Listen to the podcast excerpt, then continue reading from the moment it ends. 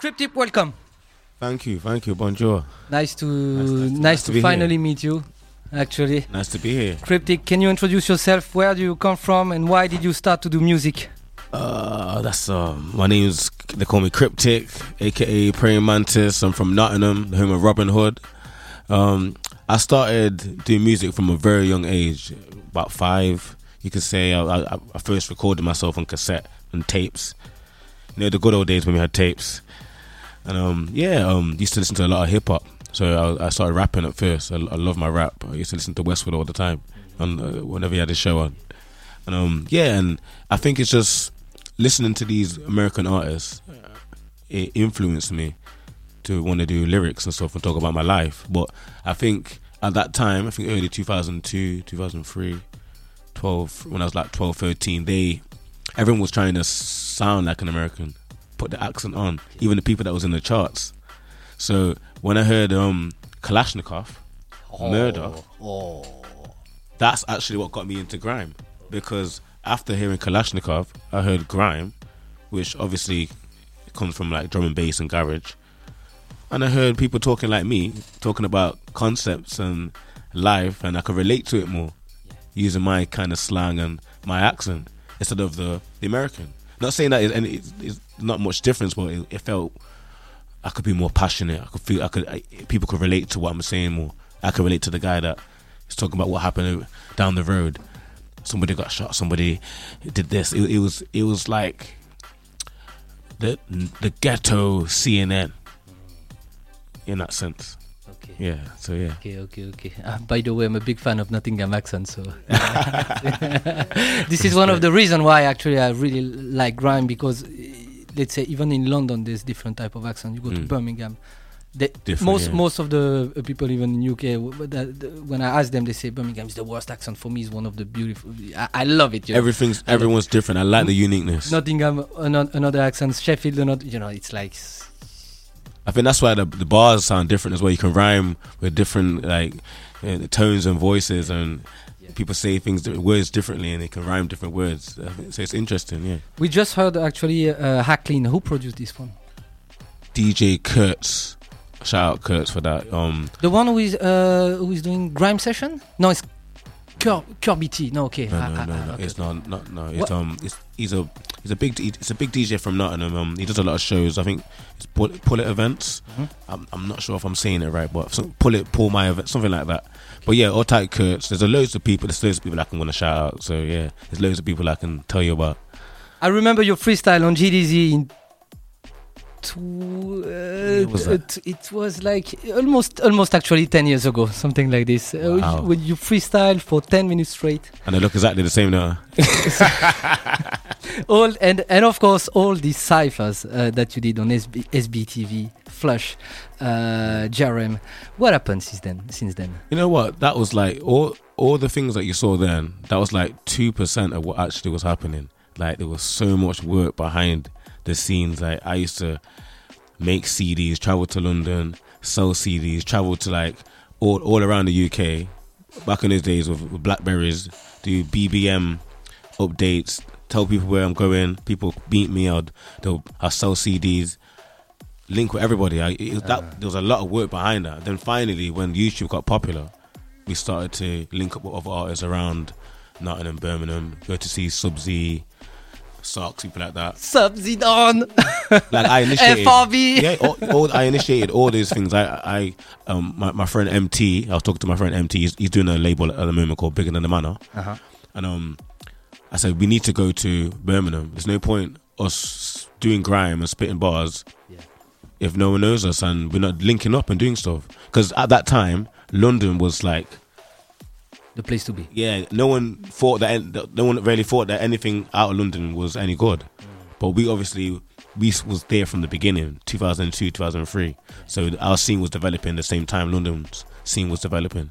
So yeah, um, it just made our scene look a bit have more attention to it because we're doing the stuff on YouTube, we're linking up, we're doing sets, we're doing ciphers, and um, yeah, I met a lot of great artists, and um, yeah, since then, I took a different path. Uh, I went into professional boxing. I can't tell you why. It's just something that happened. but it was a great experience as well.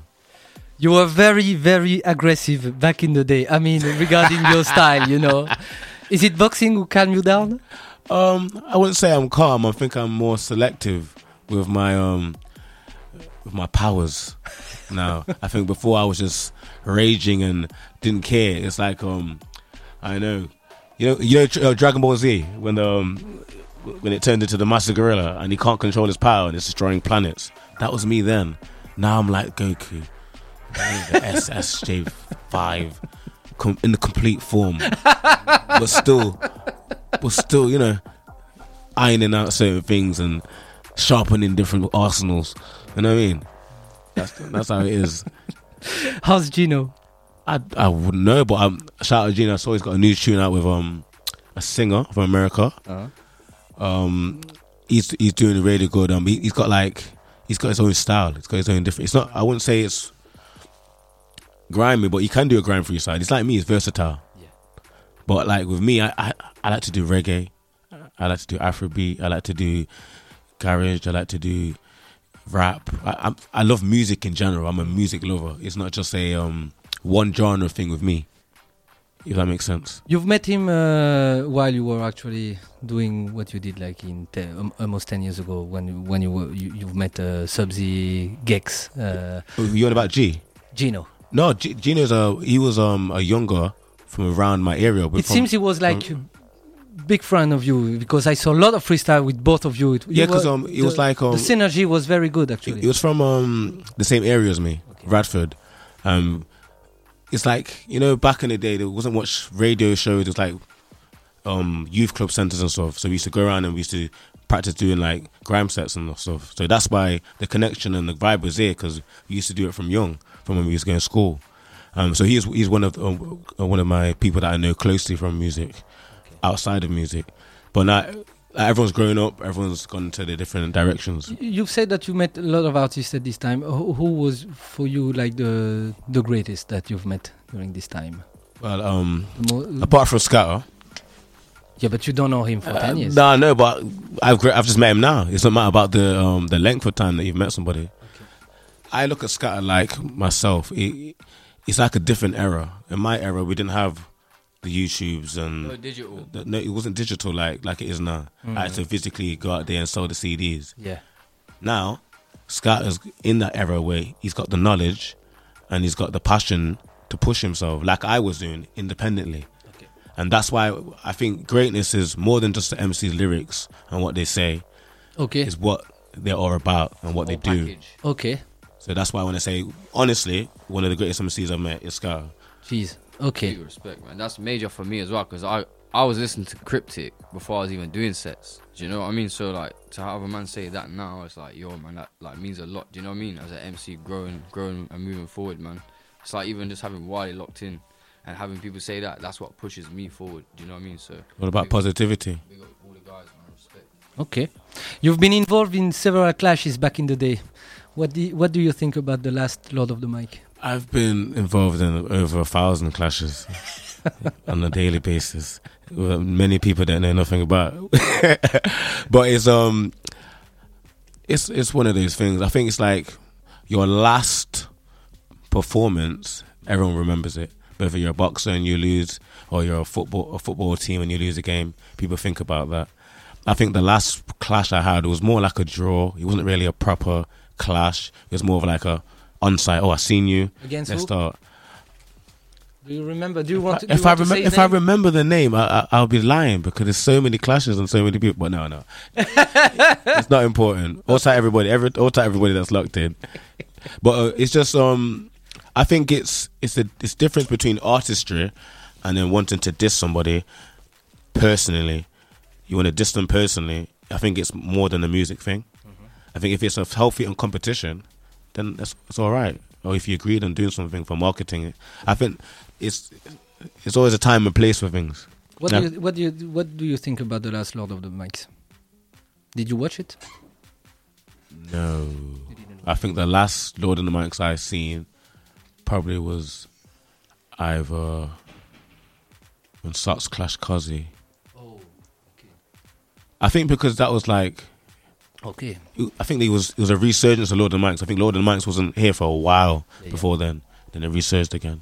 I'm I'm not really a big fan of clashes because, in my theory, if you notice, all the people that have lost clashes have gone on to have amazing careers.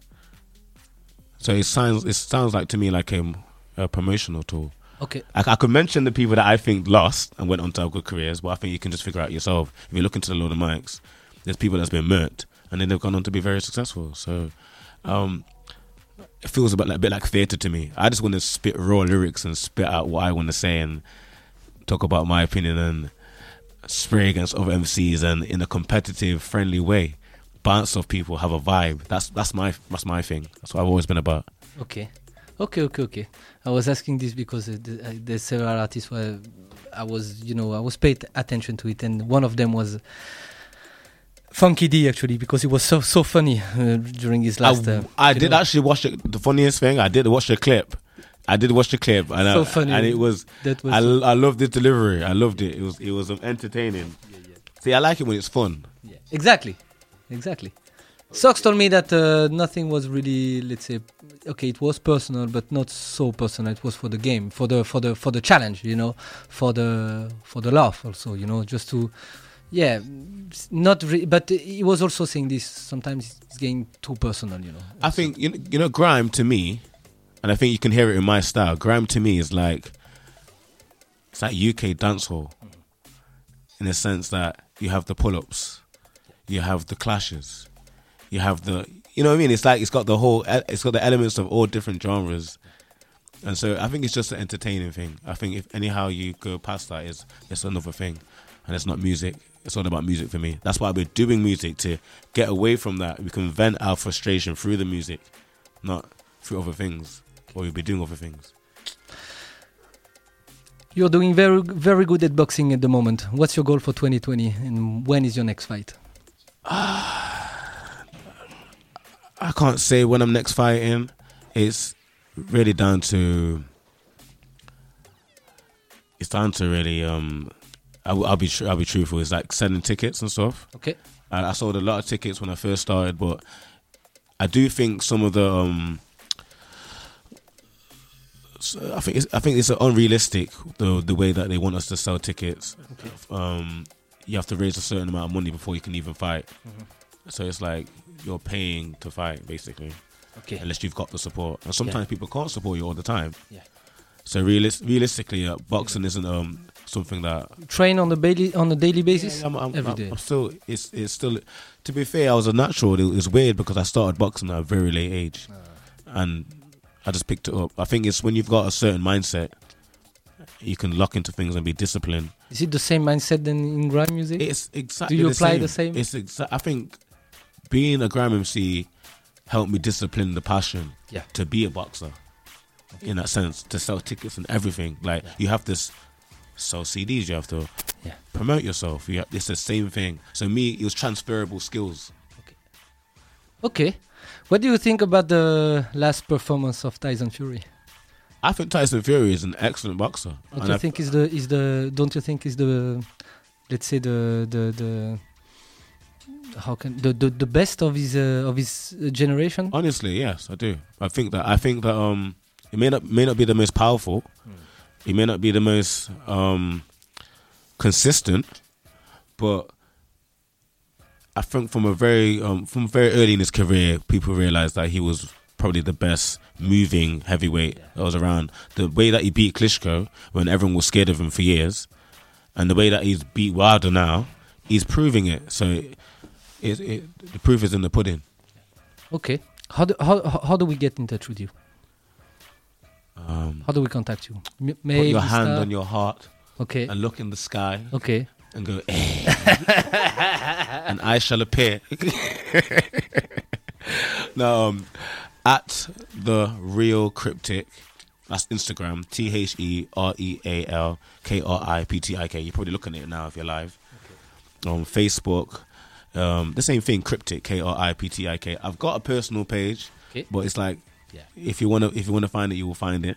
But my official page, about eight thousand people, fan page on Facebook, K R I P T I K, and Instagram. And um, on Instagram, you'll see the different details. You can email and stuff, Perfect. etc. Do you want to add anything else? Um, I'm, I'm just really, really happy for this opportunity. This is my first time overseas. I've been doing it for a while, and when I first started doing this music, it was I never thought I'd be overseas. I never thought I'd be doing shows or making money or doing anything. It was, it was literally just a form of expression. So um, it's amazing to look back and see where I am now, and to see who are, the people that I'm around. I feel like I'm around a good team. Everybody's passionate about what they're doing. That. Thank you. Yes, you know who it is. It's the big cam dog, aka the weatherman, aka Kamikaze, out here in Brussels at Panic Radio with my G, I-SON Selector for All About Grime. Trust me. Listen up. Yeah.